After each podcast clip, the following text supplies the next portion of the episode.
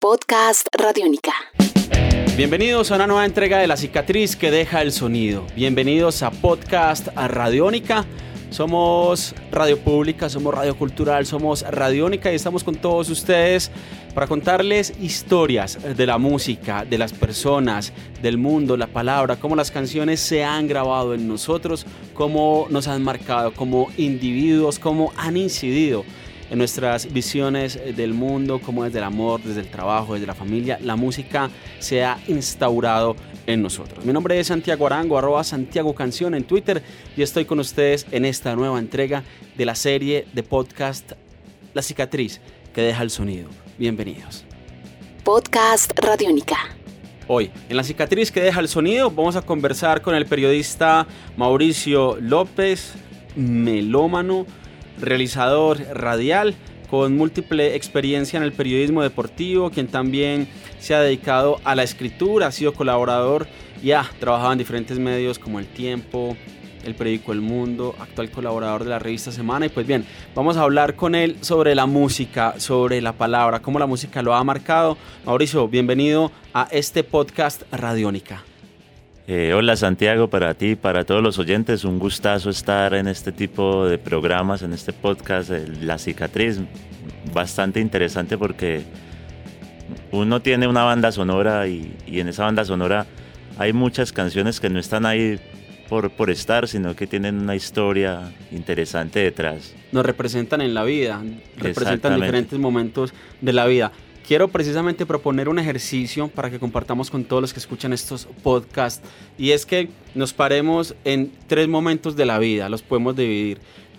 El momento del colegio, el momento de la universidad y el momento actual de Mauricio López. Canciones que representan y que traducen cada uno de esos momentos de la vida, porque finalmente son canciones que lo marcan a uno. ¿Cuáles son esas tres canciones de cada uno de esos tres momentos? Y empezamos por el, el momento del colegio.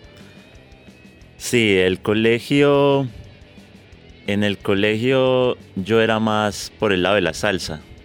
Porque yo. todavía disfrutas mucho la salsa. Bastante, bastante. Porque yo terminé mi colegio en Aranjuez. Y Aranjuez es un barrio salsero impresionante. Allá se escucha. Aunque han, surgido bandas de rock de Aranjuez.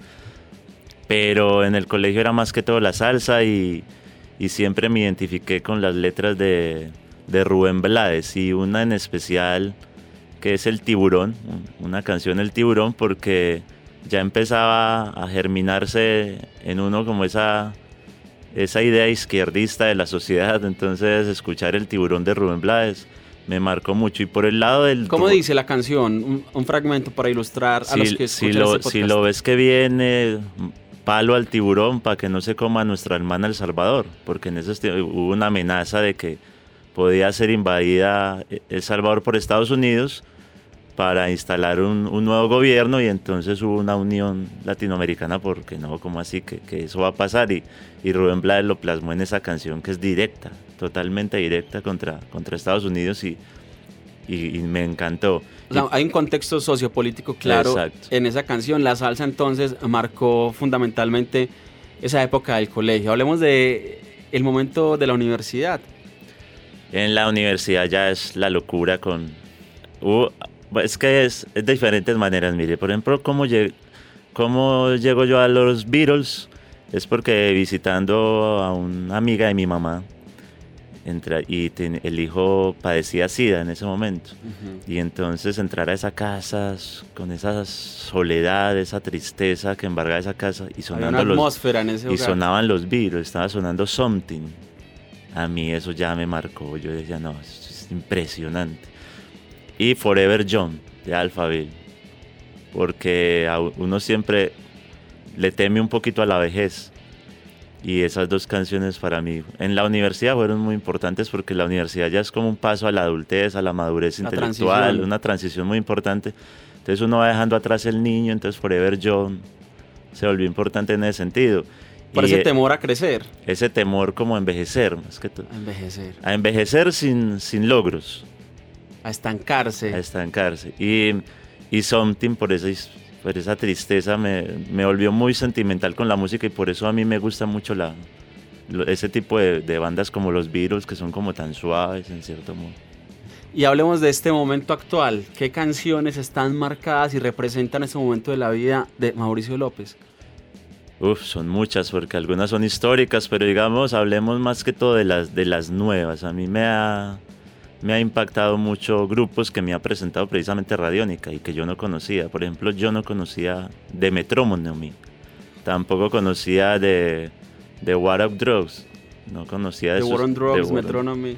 Eh, Time Impala y todo me lo presentó Radiónica y, y, yo desde que empecé a escuchar Radiónicas prácticamente todos los días tenía que salir corriendo hacia el internet a buscar esas canciones, esos grupos, a investigar de dónde eran y, a buscar más canciones. te marcaron esas bandas? O sea, ¿qué es lo que representan en este momento de la vida, en esa visión del mundo que vos tenés para que te marquen precisamente hoy?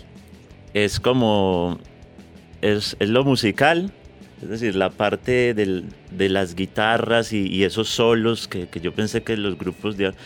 Y, y esa sensibilidad, no sé, es, por ejemplo, Metronomy, cuando la voz es femenina, tiene una sensibilidad, una nostalgia impresionante y uno ya a estas alturas de la vida es una carga de todos esos sentimientos, ¿no? Un sonido retro también. Exacto, entonces uno es una carga de todos esos sentimientos, uno es una historia cabalgada durante tantos años que estos grupos como que te la, te la, te la vuelven a traer ya en estos, en el pleno siglo XXI.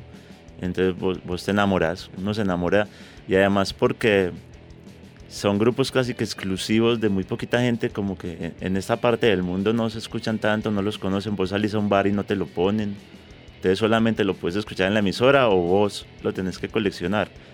Y, y se adecuan mucho a lo que uno piensa sobre la vida, a lo que uno quiere de la vida, entonces por eso me encantan tanto estos grupos. Este podcast puedes descargarlo en radionica.rocks.